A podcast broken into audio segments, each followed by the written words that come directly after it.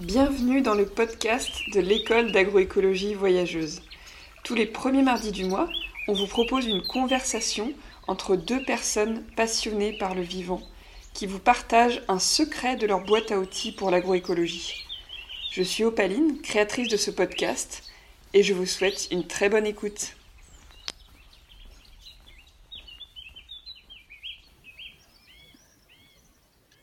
Salut Sébastien. Salut Opaline. Bienvenue dans le podcast de l'école d'agroécologie voyageuse.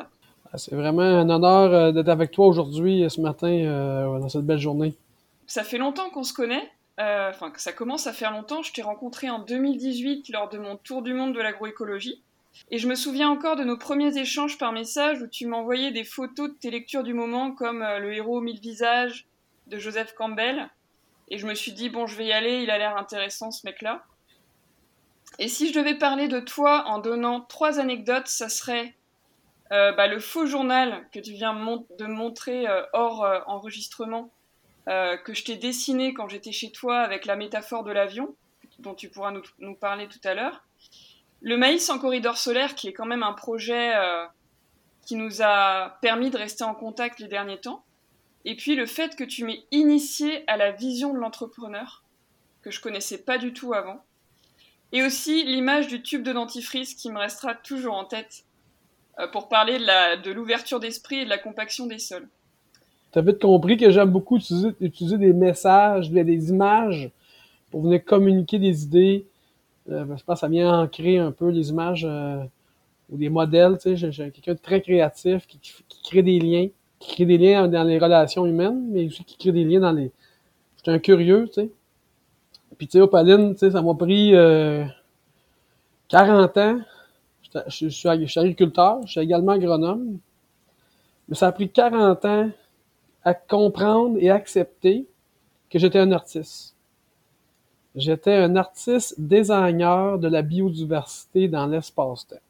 Puis je pense que tous les agriculteurs sont un peu tout un peu un artiste parce que si on revient à la base, l'agriculteur, il fait quoi? Ben, il y a de la, la nature, lui donne ben, du sol, ressources de lumière, de l'eau. Puis l'agriculteur, il fait des choix. Il fait des choix de design. Il met les, tels types de cultures-là couverts-ci. On fait du design, puis c'est, toutes les, les, sommes, la, les petites sommes des, processus de, micro-transformation qui fait la richesse d'un agriculteur. Sa capacité d'être en relation avec, avec tous ces processus-là, puis qui finalement est en relation avec les consommateurs. Justement, en parlant de créativité, euh, ça fait longtemps que, que tu t'inspires comme ça du vivant pour être créatif? Ben, j'ai tout le temps été très curieux. Tu sais, la, la, curiosité, des fois, tu sais, moi, je me, je, je, me, je me surprends des fois de ma, de, ma curiosité, mais d'être vraiment émerveillé des petites choses, tu sais, des petites choses que tu, tu, tu marches, là, puis là, tu vois des vers de terre, tu vois des insectes, d'avoir cette curiosité, curiosité-là dans, que je pense, puis au fil des saisons, l'agriculteur, on vit des transformations de la, saison, on vit des choses qui, qui, tournent autour de nous autres, puis voir des perspectives, puis euh, moi, ça me nourrit. Puis qu'est-ce qui me nourrit aussi beaucoup, c'est surtout les histoires des agriculteurs. Puis, il faut comprendre une chose aussi, c'est que je viens, j'ai une histoire un peu différente de la majorité des agriculteurs, c'est-à-dire que mes parents avaient, seulement une érablière. Je viens d'une famille vraiment typico-québécois, d'une ferme qui est une érablière, mais qui n'avait pas une ferme avec des animaux, puis qui n'avait pas de, terre cultivable. Mon père aussi, c'était quelqu'un qui désignait de la biodiversité, mais dans un espace-temps très long, c'est-à-dire les, forêts. Fait que la notion, je suis quelqu'un qui est parti de rien. J'ai eu aujourd'hui la, chance d'avoir possédé une ferme de 50 hectares euh, dans le coin de la région de Nicolette, euh, entre Québec et Montréal. Des sols très riches avec euh, production porcine sur litière biologique. Puis j'ai aussi l'expérience de vivre, d'avoir une ferme. Ça fait 35 ans que la ferme est certifiée bio j'ai une des fermes avec une longue historique de certification bio, ce qui m'amène à avoir une perspective un peu différente des fermes qui font des transitions depuis 5 et 10 ans. Puis j'ai aussi également dans ma carrière, ben, ça va toujours l'être, je suis un fervent amoureux de la santé des sols. Hmm. Pour moi, euh, j'ai un côté très fort. Pour moi, c'est le sens profond. Je vois une, énorme richesse à bâtir un sol en santé. Pour moi, il y a une curiosité d'atteindre, de, comment atteindre ça. moi, je suis émerveillé devant cette richesse-là. Puis j'ai toujours dans ma démarche à essayer de, d'arriver à trouver les façons en agriculture biologique d'être le plus près possible d'améliorer vraiment euh, la santé des sols à un niveau vraiment. Euh, fait que j'ai fait longtemps, euh, j'ai eu longtemps la quête du semi-direct bio. Je l'ai encore. Toutefois, j'ai décidé de passer par des chemins différents. Est-ce que, est que pour que les agriculteurs et même les, toutes les personnes qui nous écoutent puissent mieux te connaître, est-ce que tu pourrais nous décrire un petit peu ce que tu as produit sur ta ferme par le passé et, et ce que tu produis aujourd'hui sur ta ferme? Ok. C'est que j'ai en 2008, j'ai acheté la ferme en 2008. Auparavant, c'était avec la mère de mes filles. On a commencé la, production de porcine, élevage de bœuf on avait 53 naisseurs-finisseurs, puis euh, Guylaine, elle avait le talent de la commercialisation, puis moi, j'avais le talent de la production. on a travaillé en équipe. Fait qu'on, puis on produisait, à ce moment-là, j'avais la ferme était à peu près un tour de 80 hectares en ce moment-là. Puis, euh, qu'est-ce qui est arrivé, c'est qu'on a fait de la production, euh, ben, j'avais maïs, soja, céréales, plus fourrage, en rotation. Euh, puis on faisait toute la production, commercialisation de viande. J'ai fait ces rotations-là, cette, cette entreprise-là, jusqu'en 2016. Où ce que, tu sais, on, a, on a monté un, notre, atelier de transformation, de découpe de viande. On a, on a été même en Europe apprendre à faire de la charcuterie. Fait qu'on a monté l'entreprise jusqu'à 3 millions de chiffres d'affaires, 15 employés. Mais après, euh, la vie de coupe en affaires, c'est un chemin qui est difficile. Hein? C'est deux, on pourrait faire un, autre podcast sur ça, mais résumer, la situation, c'est deux personnes qui descendent en ski, c'est les mêmes skis. C'est impossible de faire des, descentes sans chute. Et euh, avec humilité, on a beaucoup chuté, moi puis Guylaine. On a grandi là-dedans. Puis en 2016, on a pris la décision de se séparer. Dans cette décision-là, j'ai racheté la ferme et j'ai vendu la portion commerciale qui est toujours opérante, que Guylaine s'occupe de la commercialisation. Puis, euh, sur le plan culturel aussi, dans, de, 2008 à 2016, j'ai une des premières choses euh, que j'ai appliquées sur le plan technique, c'est que j'ai utilisé la, culture sur billon. La technique culture sur billon. Euh, faut dire qu'auparavant, avant que j'achète la ferme, j'étais agronome consultant, puis j'ai toujours été en connexion avec des, agriculteurs innovants. Puis euh, j'ai rencontré plusieurs agriculteurs qui faisaient la technique culture sur billon. Moi, ça m'animait. Euh, je trouvais qu'il y avait. Puis le bion, pour moi, il y avait vraiment un des gros enjeux du Québec, c'est qu'on a un, climat au printemps qui est très froid. Les sols démarrent tranquillement. Euh, tous les enjeux de minéralisation, les enjeux de survie à l'hiver euh, par rapport aux, plantes bisannuelles, les céréales d'automne et tout. le bion venait solutionner beaucoup ces enjeux-là. Okay? Et également, ça me permettait de gérer une notion de couvert végétal et destruction mécanique. il y avait cet outil-là qui, que le biome me permettait. Fait que j'ai expérimenté pendant euh, le biome pendant au moins une, dizaine d'années. Vraiment différentes choses. J'ai vraiment bricolé des équipements, j'ai inventé des machines. En tout cas, bref, j'ai fait du design euh, culturel, mais du design et d'équipement aussi en même temps pendant ces années-là. Euh, depuis 2017, quand il y a eu la séparation, j'ai pris quand même des gros risques en achetant la ferme. on avait tout un marché. Euh, fait que j'ai j'ai j'ai réinvesti dans l'étable pour mettre la porcherie avec un partenaire qui vient du Breton, où ce que je fais à peu près en ce moment 1100 cochons bio. Puis l'aspect animal, c'est l'aspect qui pour moi qui sécurise mon risque monétaire. Euh, toutefois, euh, moi, ce qui m'anime le plus, c'est toute la relation sol-plan. Puis, j'ai frappé des années vraiment difficiles euh, émotivement aussi, puis financièrement. C'est venu ensemble, en fait. Où ce que Euh, première, en 2017, j'ai eu des, vraiment des catastrophes. J'ai fait de l'haricot, j'ai il y a eu une pluie au mois de juillet, ça a quasiment rien donné.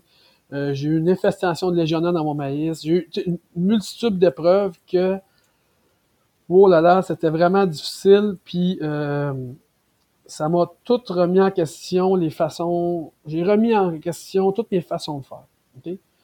Parce que quand tu vis des périodes euh, de, de, je dirais, de, difficultés émotives, je dirais l'exemple que j'ai pour représenter ça, c'est que tu deviens le penseur de Rodin.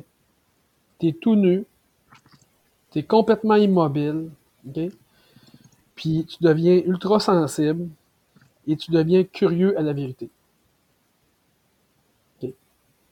Puis là, euh, je pense qu'on trouve, on essaie de trouver des façons de s'en commun, de trouver des solutions.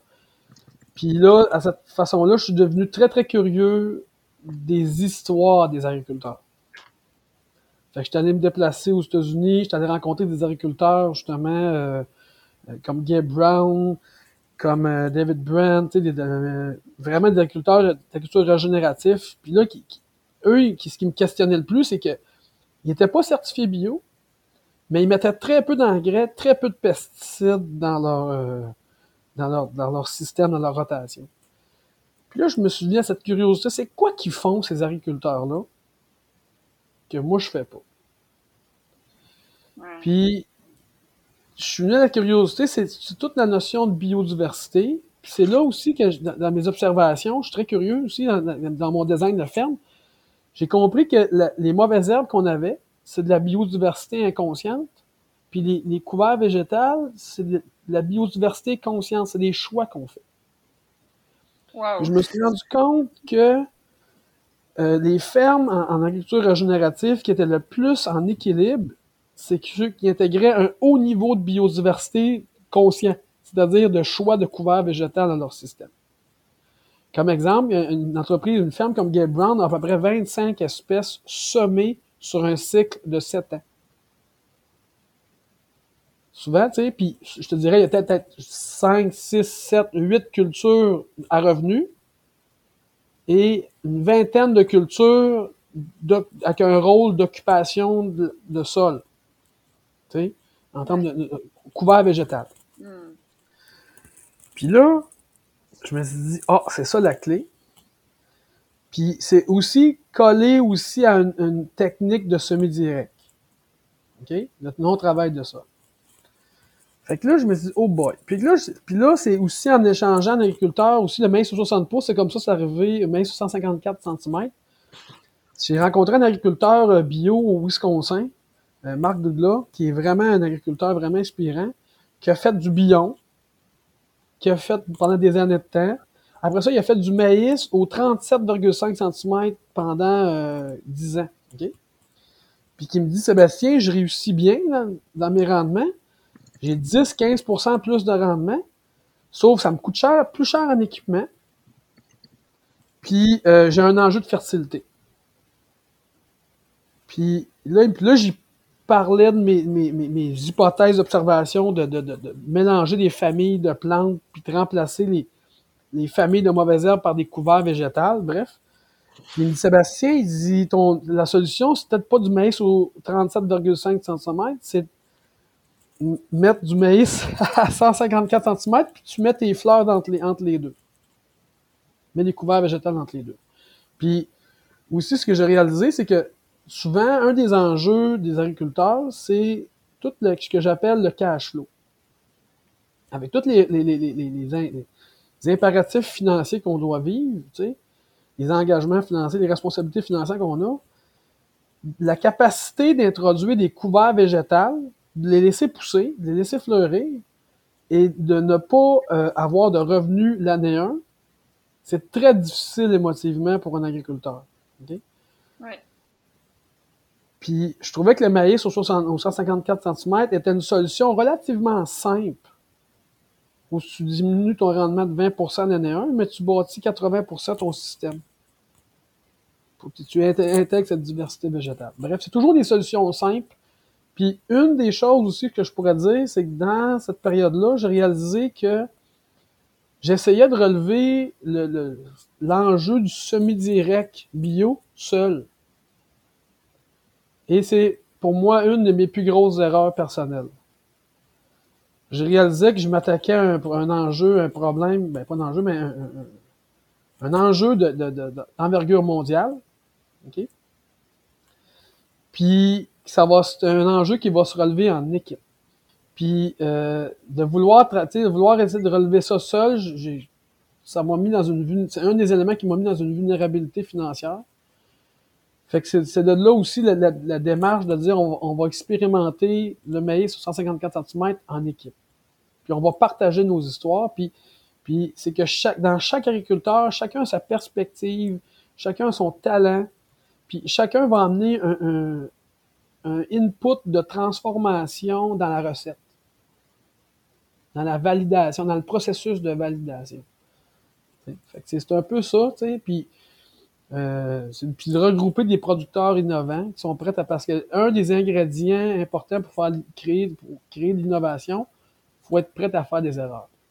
Euh, si je pourrais aussi expliquer un autre aspect important, c'est que dans mon processus, je réalisais que le carbone sur une entreprise agricole, c'est ça qui drive tout, c'est la loi de la gravité de l'agriculture tout notre système, il est, il est euh, construit autour du cycle du carbone. C'est une loi, c'est pas moi qui l'ai inventé cette loi-là. Puis j'ai réalisé que aussitôt que tu déroges de cette, du cycle naturel du carbone, ça demande de l'énergie.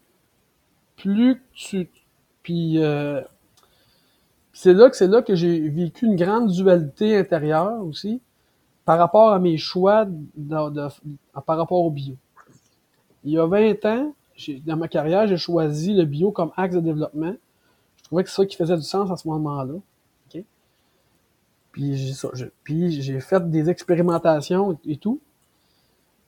Puis je suis venu à la conclusion que la certification bio actuellement, comment elle est construite, c'est une relation de confiance, une proposition de valeur d'une relation de confiance du qu'on donne aux consommateurs basée sur une validation d'un processus.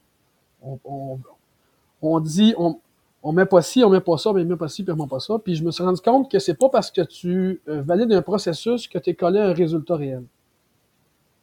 Ouais. Puis euh, on fait beaucoup, beaucoup de choix euh, en conséquence de ça. Puis je suis venu que la conclusion personnelle, que pour être un bon producteur bio, c'est-à-dire il faut que tu régénères ton sol. Et à contrepartie, il faut que tu deviennes un expert manipulateur de ton sol. Fait que tu bâtis, tu déconstruis, tu bâtis, tu déconstruis, tu bâtis, tu déconstruis. C'est correct, ça marche, mais ça demande beaucoup d'énergie rebâtir, puis ça demande beaucoup d'énergie déconstruire. Puis je vois pas, pour moi, je, vois pas, euh, pour moi, tu puis plus qu'on plus qu'on manipule un sol, plus qu'on va, à mon avis, devenir vulnérable par rapport à la météo, ces choses. Il y a, une cote de vulnérabilité qui augmente. Puis euh, c'est assez, profond ce que je vous nomme là, mais c'est vraiment, il y, a, comme, euh, euh, à mon avis, il n'y a pas d'évolution dans ce cycle-là. Puis pour moi, je trouve que le langage universel de tous les agriculteurs, c'est la biodiversité.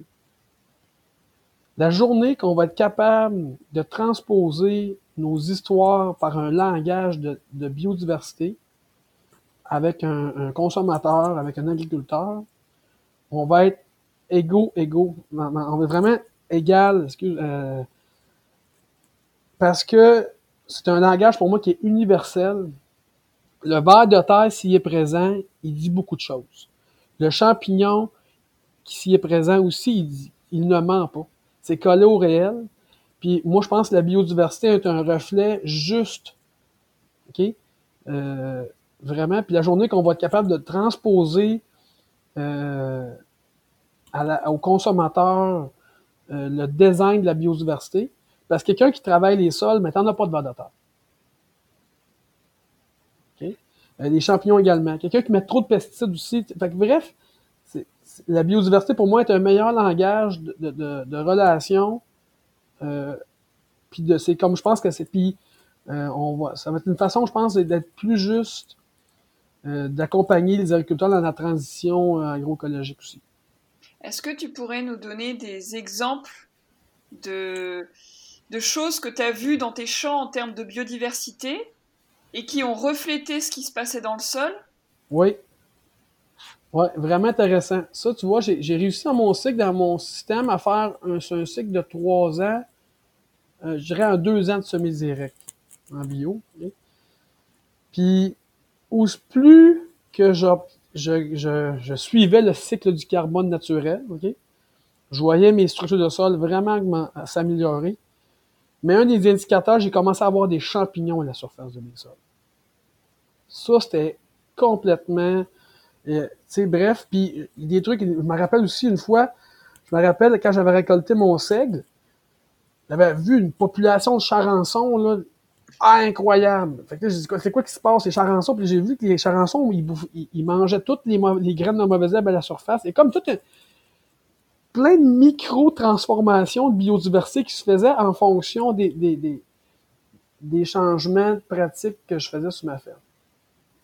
Bref, je, veux dire, c'est que plus, qu'on, plus que je suivais mon, le cycle du carbone dans mon processus, plus que je voyais observer un changement de la biodiversité, puis, puis je crois que la richesse, la richesse d'un agriculteur, c'est l'argent qu'on net, l'argent net qu'un agriculteur, pas l'argent brut, un revenu brut, mais un revenu net, c'est toute la somme des microprocessus de transformation de cette biodiversité-là que l'agriculteur crée dans l'espace-temps qu'un agriculteur met sur sa ferme. Comme exemple, le ver de terre. Tu sais, le ver de terre, là, plus que tu en as, ben, c'est lui qui transforme le carbone à la, surface du sol, puis qui transforme, qui crée comme un processus de fertilité là. Mais plus, si le producteur met en place, il respecte ce cycle-là, puis il maintient ses populations de vers de terre, ben c'est tout de l'azote qu'il n'a pas besoin d'acheter. Tu nous parles d'agroécologie là, parce que tu es en train de, de dire qu'on doit faire confiance finalement à la vie du sol pour produire de la nourriture. Et du coup, est-ce que tu conseillerais aux agriculteurs d'apprendre à lâcher prise et à faire confiance à la nature? Je pense que chaque agriculteur vit un processus de transformation.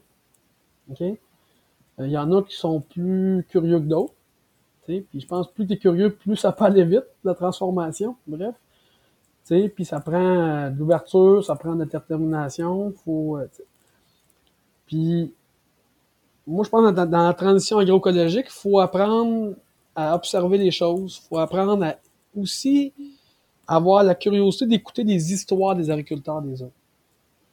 Que ce soit bio ou pas bio et tout, il faut, faut, mettre les égaux de côté là-dedans. Il y a une richesse dans chaque histoire d'un agriculteur.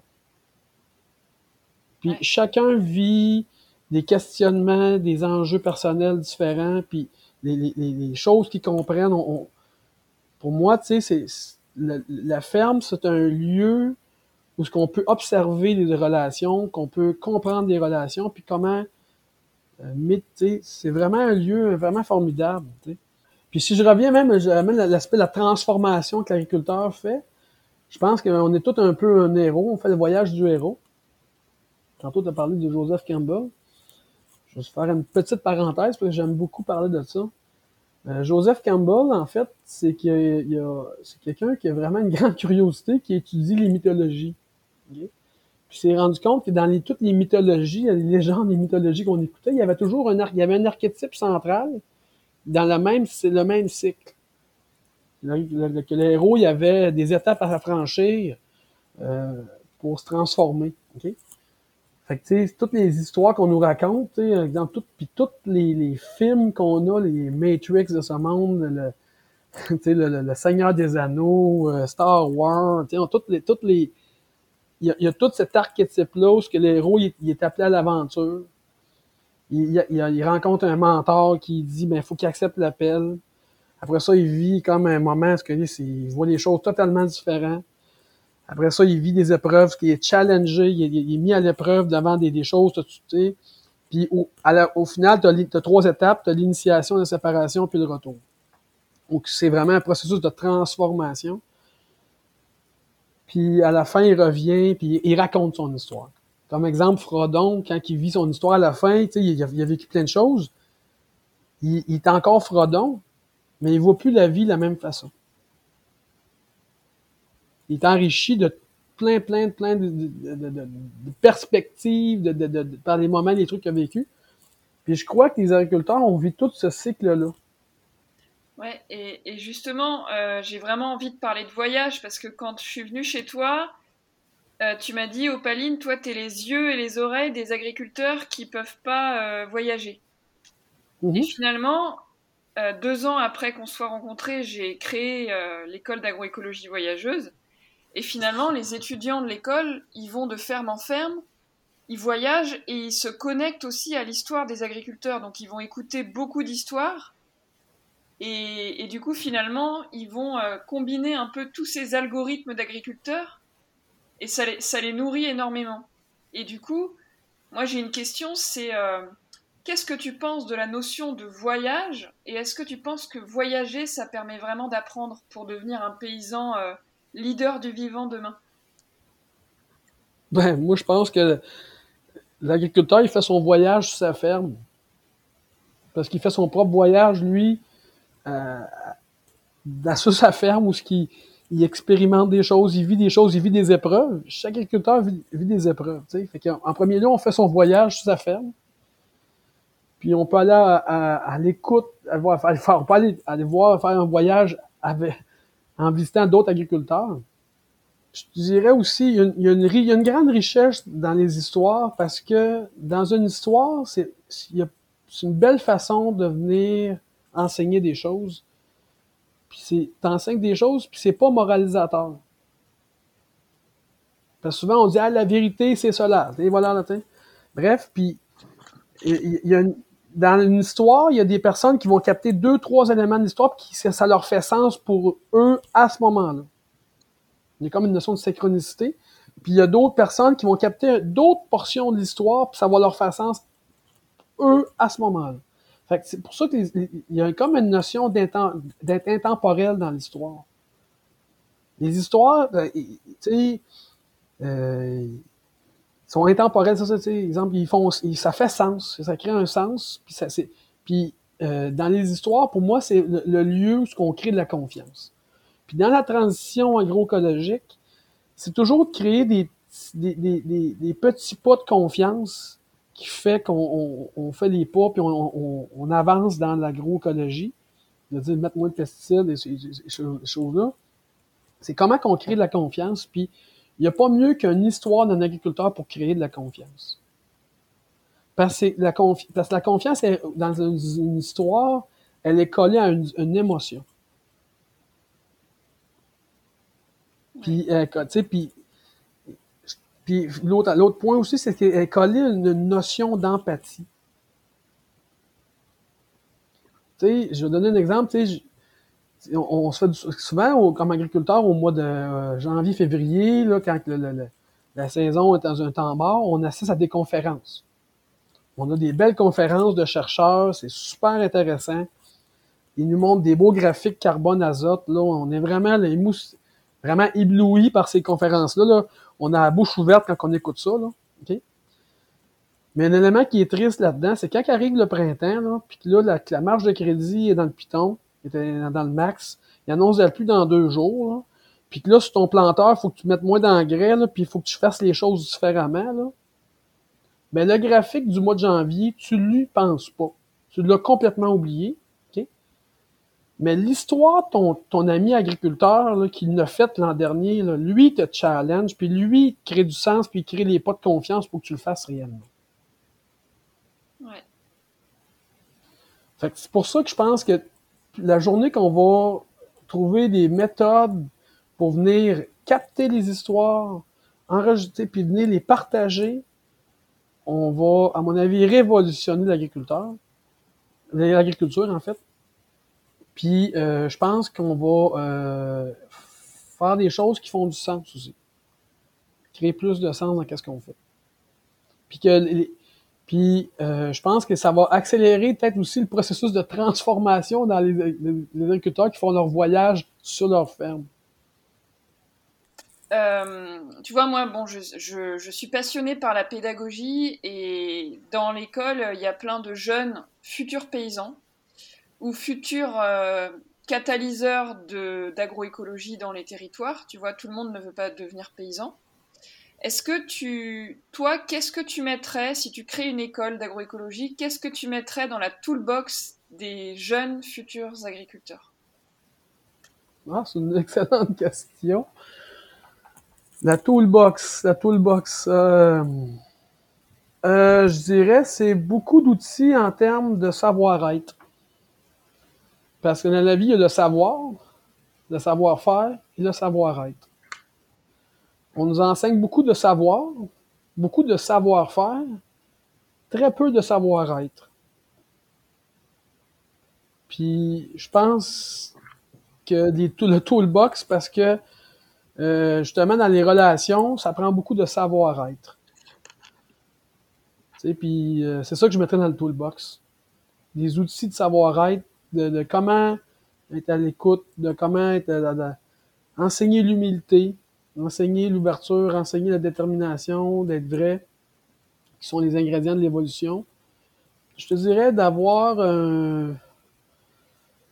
des lieux d'échange des lieux d'échange où ce qu'on peut être en relation avec des personnes qui ont expérimenté avant nous. En ce moment, on vit vraiment, l'agriculture vit vraiment une transformation de digitalisation.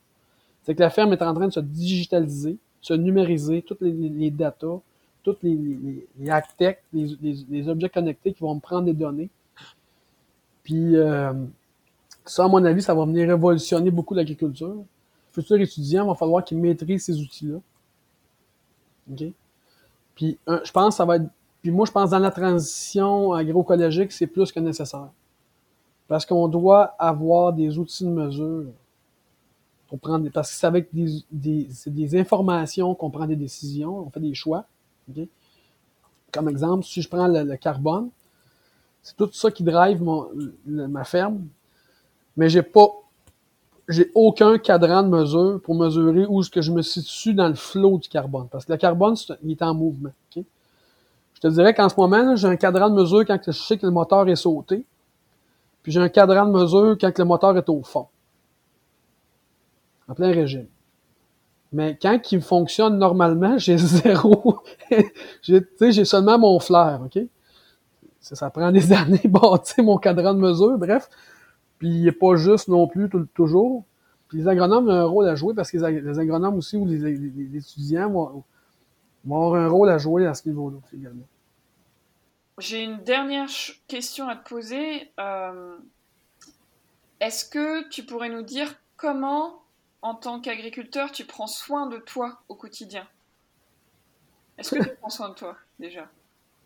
Euh, Je pense que oui. Je crois que oui. Euh, je prends du temps, je pense, de si je regarde ma carrière de, début d'agriculteur, j'étais vraiment travail sans arrêt. OK? Travail sans arrêt. Je prenais pas le temps d'arrêter de réfléchir. Je te dirais que les trois dernières années, j'ai appris à réfléchir, à prendre du temps. Puis je pense que prendre le temps de justement prendre le temps justement d'aller marcher nos champs, d'aller marcher, d'observer. Ça, c'est pour moi, c'est d'avoir prendre du temps de recul.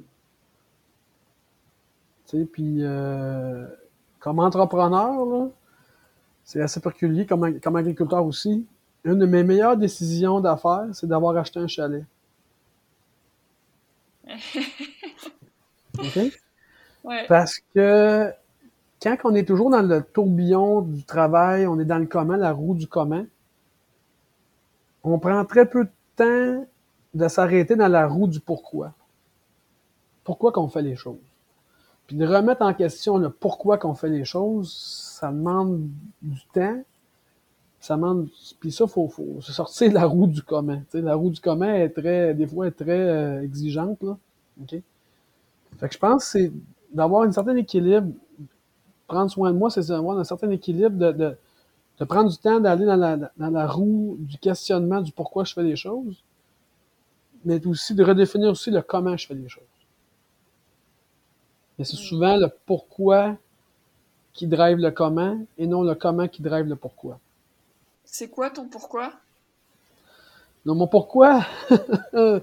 ben moi, je suis un designer de la biodiversité dans l'espace-temps, tu sais, puis pour moi, euh, je veux faire une agriculture qui fait sens, qui fait, je te dirais, c'est d'aller faire une agriculture où je vais mettre le moins de pesticides, moins de, de d'être le plus près de la, la santé des sols, euh, d'amener plus de biodiversité puis de trouver les designs. Moi, ce que j'aime, ce qui me design, c'est, c'est des systèmes agronomiques. Puis mon pourquoi, c'est d'amener aider les agriculteurs aussi à, être des meilleurs designers. Je porte cette force-là, je pense, à l'intérieur de moi, d'amener les agriculteurs à être des meilleurs designers, puis de partager nos histoires en équipe, d'être collaboratif dans notre façon euh,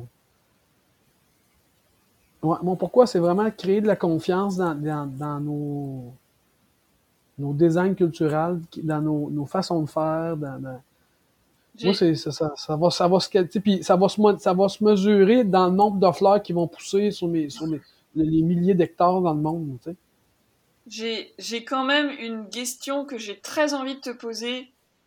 Tu sais, en 2019, tu es venu en France je t'ai invité en France et on a été dans plein de régions ensemble rencontrer des agriculteurs.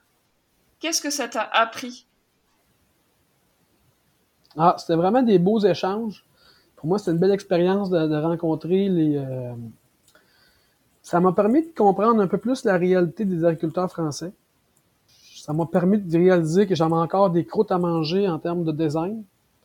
Il y a une certaine richesse, il y avait une facilité à jouer avec la biodiversité qui est plus facile que nous. Nous, avec l'hiver froid, et tout, on, a notre, saison courte, ça l'amène cet enjeu-là. Puis de voir comment que les systèmes, comment que les, comment que vous partagez vos histoires, comment que vous jouez avec la, la biodiversité, comment que vous désignez toute l'approche collaborative, comme, comme exemple le groupe Base, qui m'a beaucoup inspiré. Il y a, le fait d'avoir rencontré Frédéric Thomas, qui m'a, dans son histoire, qui m'a beaucoup touché dans ses perspectives, comment il voit les choses, comment qu'il... Vraiment, euh, ça m'a beaucoup, beaucoup inspiré. Puis aussi, ça m'a alimenté dans la réflexion d'avoir bouclé, d'avoir de l'ouverture, de, de d'écouter des histoires. Parce qu'auparavant, j'étais beaucoup dans, seulement dans un cercle d'agriculteurs vraiment uniquement bio. Puis je me suis rendu compte que c'était beaucoup plus les producteurs qui faisaient de la conservation qui me faisaient plus sens, beaucoup plus de sens pour moi. Puis les Français, il y a une grande curiosité. Euh, moi, ça me, Et puis comment des fois ils peuvent, ils pouvaient aller dans profondément dans des, connaissances là, vraiment là, profond, là, dans, dans des, des, sujets, le pH potentiel redox.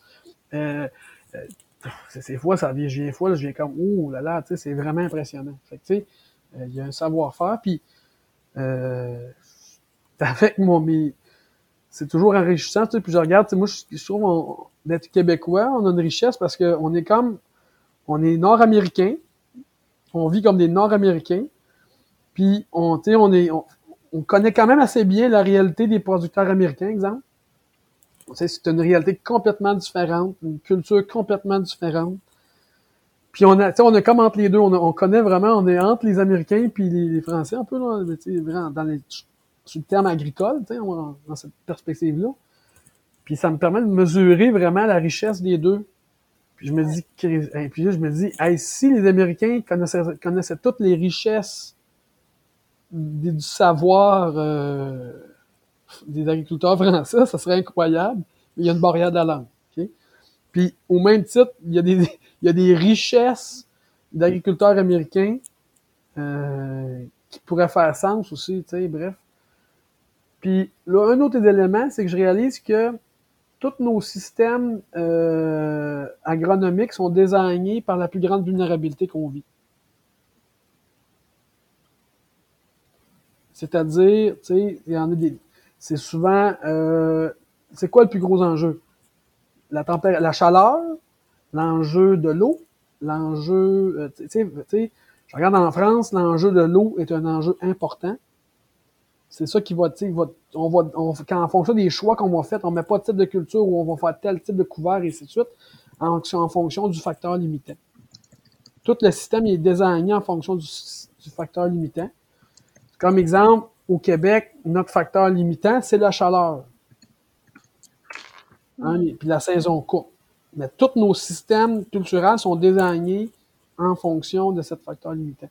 C'est de comprendre ces éléments-là. Puis euh, quand tu voyages, justement, quand tu vas à la rencontre, quand tu voyages, quand un voyage extérieur de, notre ferme, c'est un élément que je pense qu'il vient, qu'on vient approfondir, c'est comment jouer avec les morceaux de comprendre de, jouer avec ces, morceaux de robots, ces, morceaux de, de, design culturel avec les éléments de l'eau, les éléments. C'est quoi le facteur limitant? C'est de comprendre ces éléments-là en profondeur. Bah écoute, euh, en tout cas, euh, moi j'ai. J'aimerais te remercier Sébastien parce que finalement, euh, à chaque fois que je manque de créativité, il suffit que j'échange avec toi et ça me redonne un peu de fertilité dans les idées. Et, et du coup, j'avais envie de te remercier. Et est-ce que tu as un dernier truc à partager, à dire, des gens que tu aimerais remercier dans ce podcast, qui, qui écouteront peut-être ce podcast? Ben, je remercie euh, tous les ceux qui ont l'ouverture de m'écouter. tous les agriculteurs qui font le pas de faire la différence à leur façon. Parce que je pense qu'ils ont toute une contribution à faire. Ouais. Toute une contribution, puis euh, la transition agroécologique, elle va se faire en équipe. Wow. Je... C'est super. Je suis vraiment tout à fait d'accord avec toi. Puis c'est se faire, puis qu'ils se fassent confiance dans ce processus, parce que dans, dans la transformation qu'ils font, de se faire confiance que euh, des fois on n'est pas seul, des fois on se, on se, trouve dans la curiosité, on se trouve un peu des fois euh, un peu spécial de penser différemment du voisin. Hein. Le voisin est souvent un, impact important dans nos décisions.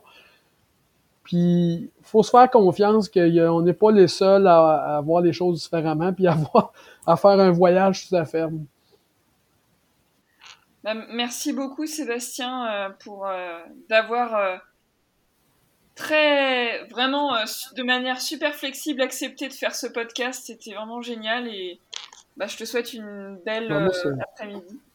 Merci Opaline, merci Opaline, merci de, nous faire voyager à travers tes relations, tes, ta curiosité et ton talent. Merci d'avoir écouté ce podcast.